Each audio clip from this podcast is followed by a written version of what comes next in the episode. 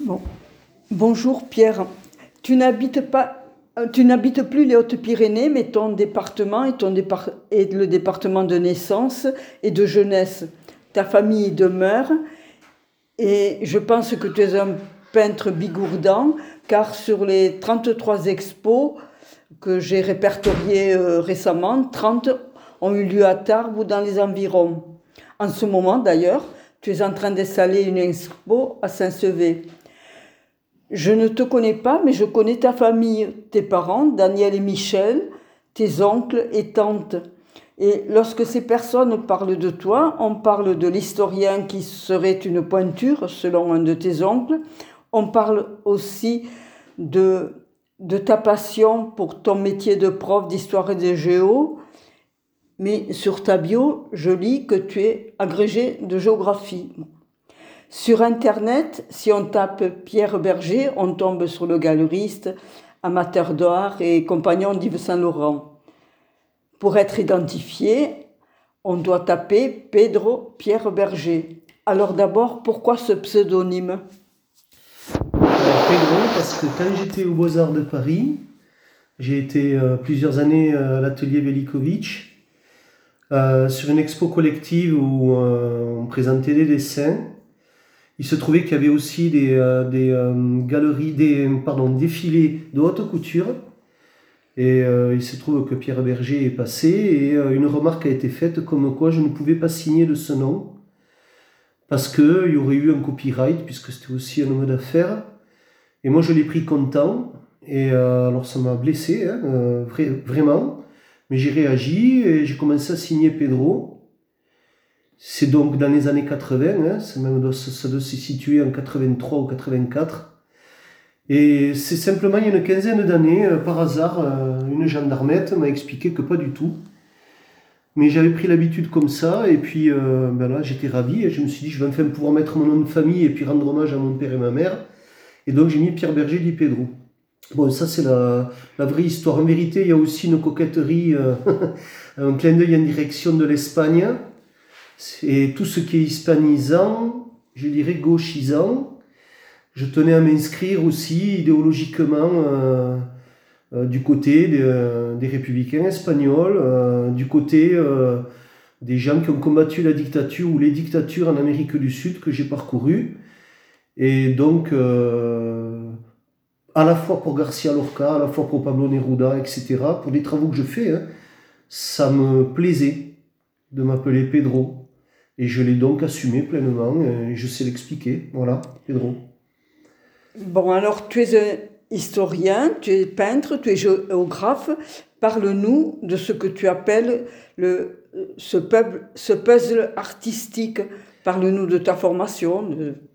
Alors le puzzle artistique, c'est les... Euh, c'est la, la, mosaïque, mais c'est pire qu'une mosaïque, c'est un kaléidoscope en vérité, hein, qui alimente la, l'inspiration de l'artiste. La, muse, elle n'est pas, elle pas toute seule. C'est les muses, et puis c'est même, euh, c'est les muses, ça évolue sans arrêt. La nuit, c'est pas le jour, euh, l'hiver, c'est pas l'été. Et à 4 heures de l'après-midi, ce qui m'envahit n'est pas ce que j'ai à 6 heures du matin. Je dors peu. Donc euh, le puzzle artistique, c'est la multiplicité des, des inspirations. moi, je me suis toujours ouvert au monde, encore une fois, grâce à mes parents. Et euh, l'histoire-géographie, c'était une évidence. Mais l'histoire-géographie, euh, en tant que bibliothécaire, ne me convenait pas. Donc j'ai voyagé. J'ai travaillé pour Air France en accompagnant des groupes. Et c'est vrai que la géographie comme l'histoire, je suis allé la, la rencontrer. Euh, il me faut de, de l'humain, il me faut du terrien, je suis un taureau. Hein. Et voilà, la multiplicité artistique, c'est ça. Mais je pense qu'on pourrait y mettre aussi la famille. Euh, le fait que tous les matins, avant d'aller travailler, je dessine dans les bars. Euh, c'est ça la multiplicité, le puzzle artistique. C'est l'inspiration multiple. Et parce qu'elle est multiple, elle ne s'arrête jamais. Je ne comprends pas quelqu'un qui puisse me dire comment tu fais pour trouver l'inspiration. Mais enfin, moi, elle, me, elle m'envahit tous les jours à chaque heure. Voilà. Mais alors, c'est l'histoire qui t'a amené à la peinture? Pas du tout. Pas du tout. C'est l'un et l'autre. C'est vraiment. Il y, avait, il y avait trois grands tiroirs dans, ma, dans mon adolescence. Le premier était la montagne et le sport. Euh, le second était l'art. et le troisième était l'histoire, sans doute par mon père, l'art par maman. Et ben, la vie a fait que j'ai choisi D'abord, j'ai passé des concours d'entrée, hein, ma foi, l'UFRAPS à Toulouse, le que c'était l'UREPS. Euh, euh, j'ai aussi imaginé que je serais euh, garde de parc national pour la montagne, mais au final, je suis parti aux Beaux-Arts de Paris. Mais non, tout comptait. Il n'y a pas de priorité, il n'y a pas de tiercé dans l'ordre, vraiment pas. Et au final, l'un alimente l'autre en permanence. et c'est pour ça, peut-être on va en parler plus tard dans l'interview, que je fais de l'art dans mon métier de prof et que l'histoire intervient dans mon métier d'artiste et en étant atypique dans les deux cas, je, je vis bien. Parce que quand on est atypique, on vit bien. Voilà. Je suis prof atypique grâce à l'art. Je suis artiste atypique par l'histoire et le côté historien. Les deux s'alimentent et il n'y a, pas, a pas de priorité. Mais toi qui es un enseignant investi, qui anime beaucoup d'activités extrascolaires, euh, tu as réalisé 30 expos en 9 ans, dont une composer 100 œuvres. Mais comment fait-on pour faire cela? En fait, quand je fais un travail, par exemple, j'ai fait Pablo Neruda, Pedro pour Pablo. Je prends le chant général, le canto général, et qu'est-ce qui se passe? Eh bien, euh, pendant un mois, deux dessins sortent par jour en lisant, ce qui veut dire que, sans du tout forcer, j'ai immédiatement 100 dessins. Immédiatement. J'ai immédiatement 100 dessins si je travaille sur les migrants en travaillant le matin dans les bars, tous les matins vont sortir deux encres. Donc, c'est pas le nombre, c'est pas le nombre, c'est l'essence, c'est l'humanisme euh, qui, m'habite, c'est l'humanité que j'ai en face de moi, qui me permet comme ça de... Tout le monde s'étonne de la production, mais il n'y a pas à s'étonner parce que je ne fais aucun effort. C'est une respiration. Alors oui, quand j'arrive à des expositions, eh bien j'arrive avec 100, 120, 130 pièces voilà, donc à Saint-Sevé, là, il va y avoir. Euh, j'ai un espace réduit, mais on m'a demandé des grandes pièces, donc il y en aura une trentaine. Euh, mais j'en avais amené beaucoup plus à leur montrer. Voilà. Mais c'est pas le nombre. Le nombre ne veut rien dire. Le nombre, il, il, impressionne, mais ça ne veut rien dire. Ça veut rien dire. Ouais. Tu es aussi très éclectique en ce qui concerne tes supports et mm. tes techniques. Hein. C'est mm. l'huile, l'huile acrylique, le bois, la toile, l'encre, les découpages. Et, pourquoi, et pourquoi faire autrement? Pourquoi choisir un, euh, pourquoi choisir un média? Non, et même on pourrait rajouter, euh, souvent je dessine même sur un écran sur mon portable quand j'ai pas le temps, ou en réunion, hein, puisque je dessine tout le temps. Mais pourquoi se tenir en ouvrant tous les tiroirs quand euh, je suis euh, moins vaillant en écriture, parce que j'aime la poésie aussi, eh bien, ma foi, c'est vrai que je vais euh, faire un, découpage. Mais sur le, les temps de travail ne sont pas les mêmes. Le croquis de barre le matin ne m'empêche pas, sur un temps long, pendant trois jours, de faire un tableau. Et voilà. Et, et le bois, c'est pareil, sur des assemblages. En fait, ce qui est, ce qui est bénéfique en ayant plusieurs supports, c'est la possibilité permanente d'exprimer quelque chose. Il y a, la source n'est jamais tarie. Voilà. Mais les, festivals paraissent inspirés. Certaines expos ont pour thème le tango, d'autres le jazz. Des rencontres d'hommes. Voilà. Le festival, ça c'est important. Un festival, ce n'est pas une scène. Ce sont des gens qui se réunissent pour euh, consommer de la culture, consommer de la, de la rencontre.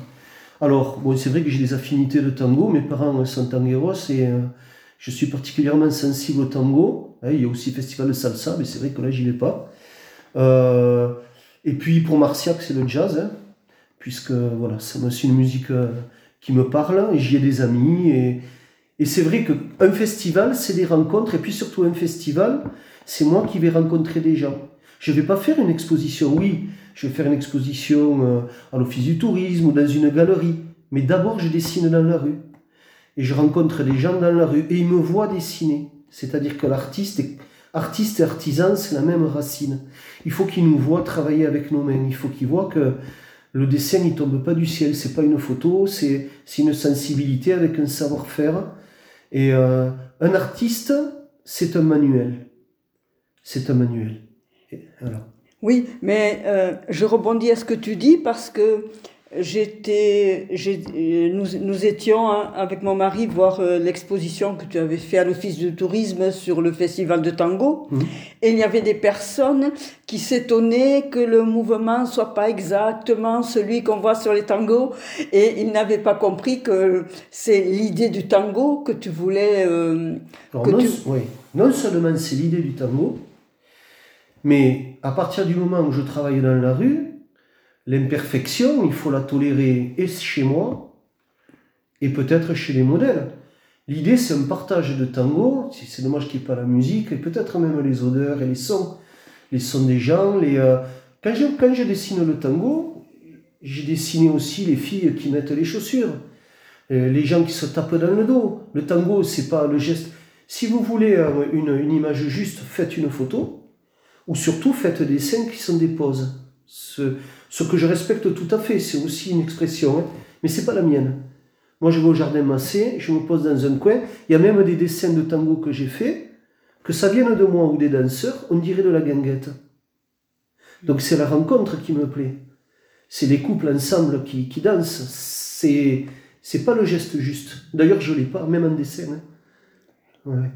Bon, tu nous as déjà parlé de l'inspiration que te donnent certains textes, comme euh, tu as parlé du canto hondo, de, hmm. de, du canto général plutôt de Pablo Neruda. Tu, il y a aussi le Petit Prince de Saint-Exupéry, mais est-ce que tu, tu, peux nous en dire un peu plus sur ton inspiration euh, en ce qui concerne la littérature? Alors, c'est pas une idée de littérature, c'est une idée de, encore une fois, de vibration ou de sensibilité. C'est pas que je cours après des textes littéraires, c'est que certains textes, en général, excusez-moi, c'est de la poésie. Certains textes me bousculent. À partir du moment où je suis bousculé, que je suis en déséquilibre, je suis en prise de risque, je suis artiste. Et donc mes mains travaillent. Alors, le chant général, euh, c'est un texte qui m'a bousculé quand ma marraine Arlette Dubalin, qui était élue et de gauche, hein, verte, euh, me l'a lu petit et, donc voilà, il a cheminé dans ma tête. Le Petit Prince, depuis toujours, grâce à maman et ma grand-mère, il a été avec moi, il fallait bien que je le, mature. Mais de la même façon, euh, j'ai des envies de, de, Victor Jara, certaines chansons me bousculent, euh, j'ai des envies de Kipling, j'ai des envies, alors là c'est pratiquement prêt à être fait, de, de Machado ou de Garcia Lorca. C'est pas une idée de, de littérature. Je cours pas après la littérature. Voilà. Oui, sur euh, la, plaquette qui annonce l'expo de Saint-Sevé, tu parles de concepts qui sous-tendent cette expo. En particulier, tu parles d'humanisme assumé, d'injustice dénoncée. Ah oui, oui, oui. Alors, bon, on, sent la fibre de gauche, hein, bien sûr. Mais l'humanisme assumé, c'est pas à la mode actuellement hein, d'être humaniste, hein. vraiment pas. L'humanisme réel, c'est-à-dire l'humanisme dans l'action, pas l'humanisme euh, décliné euh, avec un narcissisme à la télévision par certaines euh, personnalités ou journalistes. Non, l'humanisme dans l'action, c'est-à-dire je suis humanisme, humaniste parce que je vais vers les humains. Hein. Saint-Exupéry, même tout seul, il va vers les humains dans le désert, hein, quand il est, il est au sol. Hein. Mm-hmm. Alors, l'humanisme assumé, ça veut dire quand je suis prof, je vais vers ceux qui ont besoin. D'où le périscolaire, d'où mon histoire de l'art, D'où euh, ma, charge vers les, dyslexiques et les cas sociaux. Euh, quand je suis euh, artiste, je suis humaniste, pourquoi? Mais parce que quand je dessine, c'est un prétexte à discuter. Quand je suis dans les bars, les gens viennent voir. Jamais je vais les jeter. Évidemment, au contraire. Hein, le café après le, dessin, ô combien sont partis avec un dessin d'ailleurs. Quand je suis artiste dans une exposition, pourquoi j'ai dit que j'ai un humanisme assumé? Parce que quand les gens viennent parler avec moi, je prends le temps de discuter de ce que je suis, de ce que je leur offre. Et puis surtout, je mets aussi euh, un point d'honneur à ce que des gens qui ne vont pas dans des expos parce que c'est trop cher, parce que c'est pas pour eux, repartent avec un original. Alors, je me fais bousculer sur, entre autres, mes tarifs, hein, puisqu'un artiste, il y a ça aussi.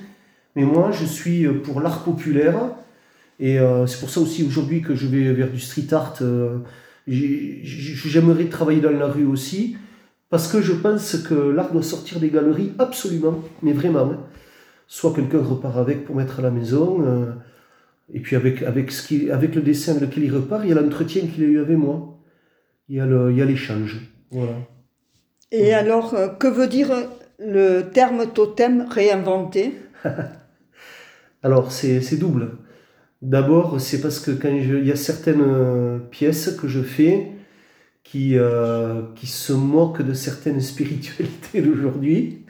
Euh, je, je m'amuse beaucoup de... de je, je, suis très respectueux de la foi, mais très ironique des clergés. J'aime bien rappeler, oh, c'est peut-être ma grand-mère huguenote qui m'a mis ça en tête, hein, qui a autant de façons de croire qu'il y a d'humains sur Terre. Mais euh, je suis toujours très amusé des, euh, des falabala, comme on dit, des emballages religieux, euh, rappelant que religion vient du terme latin religare, relier les gens entre eux et non pas les séparer. Et alors je m'amuse à réinventer des totems en mettant des, des, des, valeurs humanistes et humaines sur des clichés religieux. Par exemple, je me suis plu à prendre des, euh, des visuels judéo-chrétiens bien connus de, de, de, de Pietà, de, de Vierge Marie, que j'ai couplé avec des masques africains et sur des mises en scène des clichés qu'on a l'habitude de voir par la Renaissance, par la fin du Moyen Âge, rentrer l'humanisme africain et réinventer effectivement des totems et des façons de croire. Et je, pense que là, il doit servir à ça aussi, à bousculer les, à bousculer les, euh, les, euh, les, clichés, les clichés, ouais, ça c'est rien de pire, je crois. Les clichés, ouais, ouais. Oui, d'où les totems réinventés. D'ailleurs, j'ai fait un travail sur du bois avec euh, plusieurs totems. Alors, il y a là, et des fétiches, là, le totem, un tout maigre, là, le totem qui manque d'offrande, le, le, totem des fourmis qui aiment chanter la nuit, le totem, voilà. Oui, bon, tu, tu l'as déjà évoqué euh, rapidement. Mm. Pour moi comme pour toi, l'art doit être accessible à tout le monde. Mm. Or, malgré les efforts réalisés par les divers ministres de la Culture, c'est une minorité qui fréquente les musées et les galeries. Bon, tu, tu as exposé dans des restaurants, mais aussi dans certains cafés de Tarbes, on peut soit prendre un apéritif, soit boire un café sur des barriques peintes par toi. Et un soir, j'ai vu des jeunes gens qui tournaient autour des barriques pour regarder ces dessins, ils échangeaient entre eux. Alors, ces peintures, est-ce le hasard ou une volonté de ta part de sortir euh, l'art des galeries? C'est un des moyens de sortir l'art des galeries. Voilà. Les, euh, bon, y a les, les, les, barriques en question, c'est du côté de Brabant. J'en ai fait d'autres qui sont vers Marciac et Maubourguet. Dans tous les cas, les gens rigolent, tournent autour. Encore une fois, c'est un prétexte. L'art, c'est un média, hein, c'est un médium. Hein. Et euh, de la même façon, des collages sur des murs, de la même façon. Euh, alors, ce qu'il y a de bien dans les galeries ou des tables, par exemple, c'est que euh, ce sont des objets usuels et que les gens qui sont en train de faire quelque chose du quotidien, ils boivent un coup, ils mangent, ils discutent, paf, tout d'un coup, eh bien, il y, a, cette inspiration qui leur vient, ce, ce rire souvent. J'aime bien déclencher les rires. Mais après, sur des choses plus, plus engagées, euh, des accrochages de, de, bouteilles en plastique avec des messages dedans, des, des collages au sol, filmés par le haut pour voir les, les gens ne se rendent même pas compte qu'ils marchent sur de l'art. Euh, il y a toute, une, toute une, une gamme d'outils et de médias artistiques pour sortir l'art des galeries. Par contre, ça ne veut pas dire qu'il faut refuser et rejeter les galeries. Il y a toute une expression décorative, et pas seulement. Hein.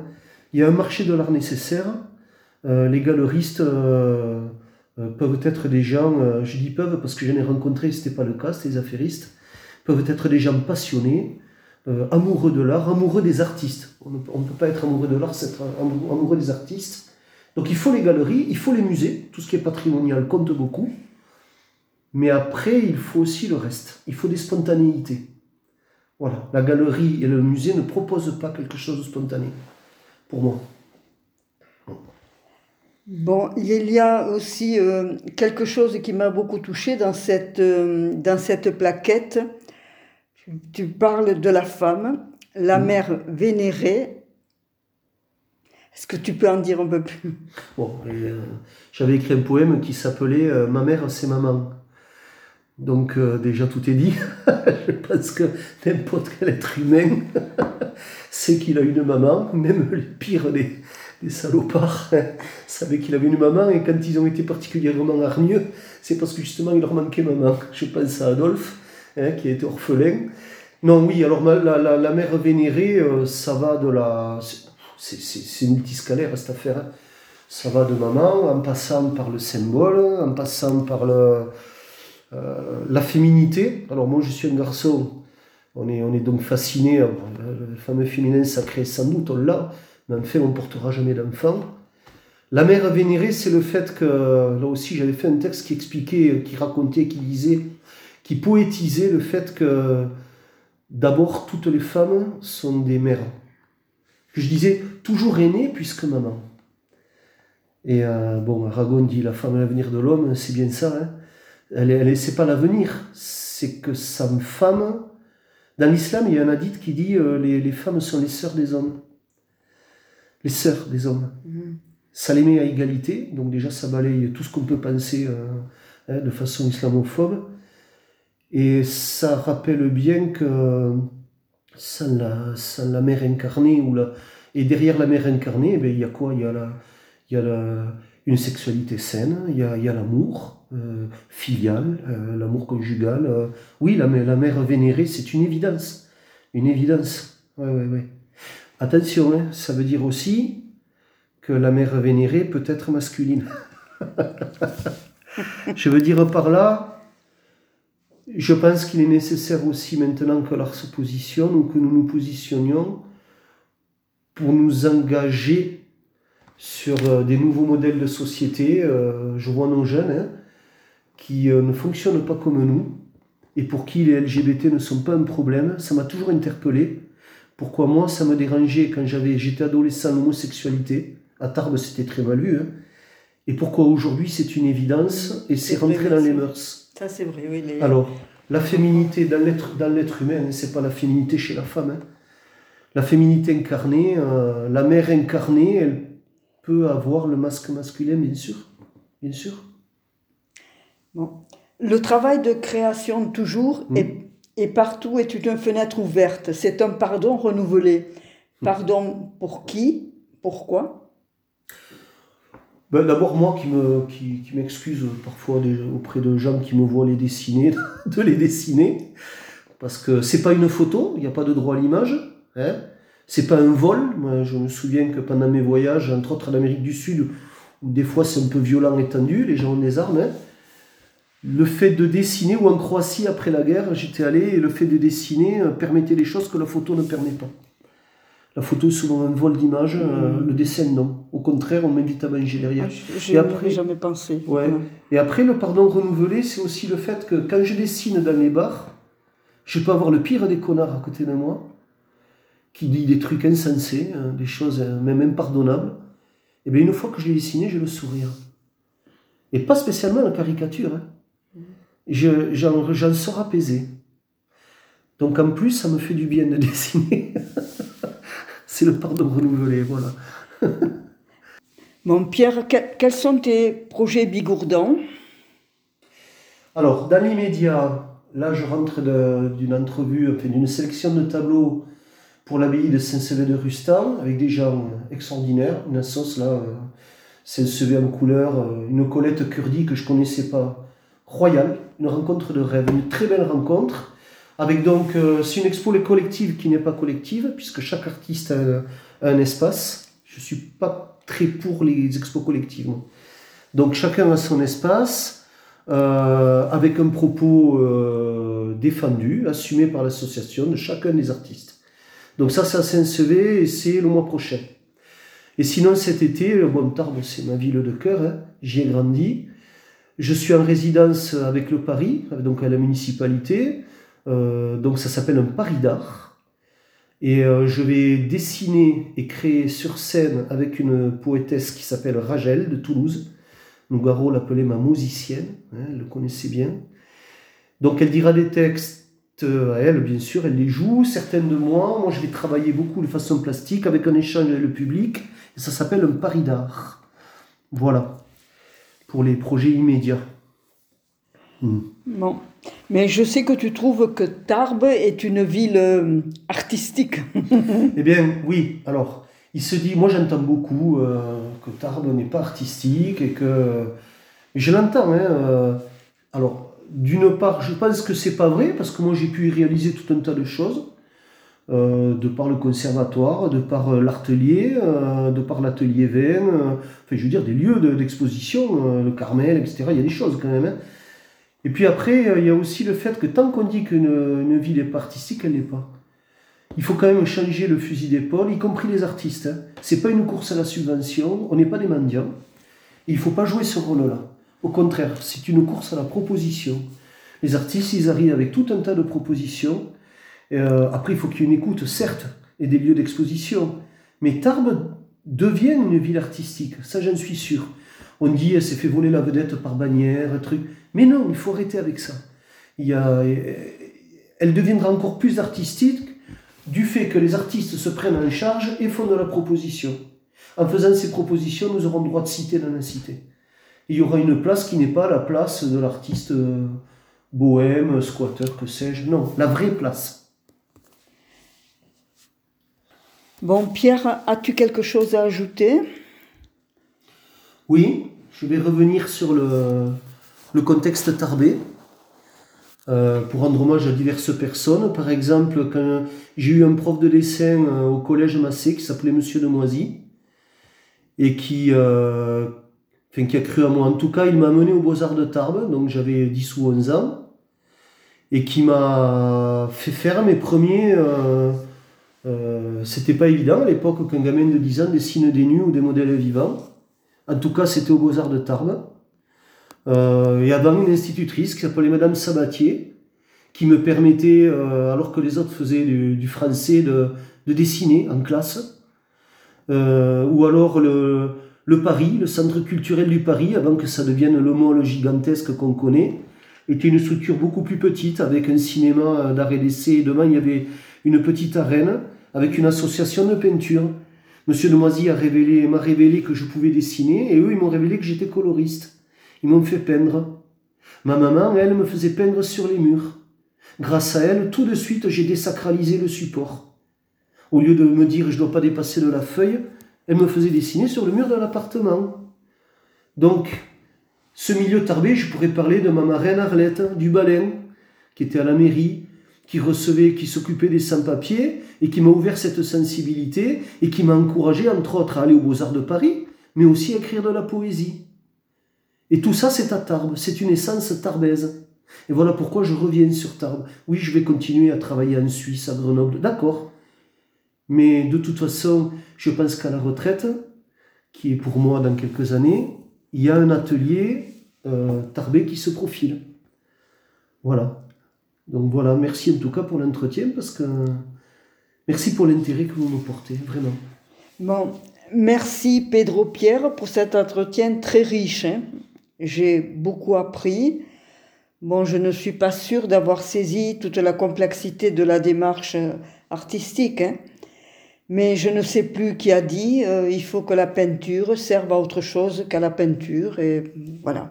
Merci infiniment pour ce moment très riche. Ah, top. Moi, j'aimais bien avoir le dernier mot. oui, il y Picasso, lui, il disait euh, L'art n'est pas fait pour décorer les appartements. C'est une arme, hein, offensive et défensive. Ça complétera la citation sur la peinture. Merci.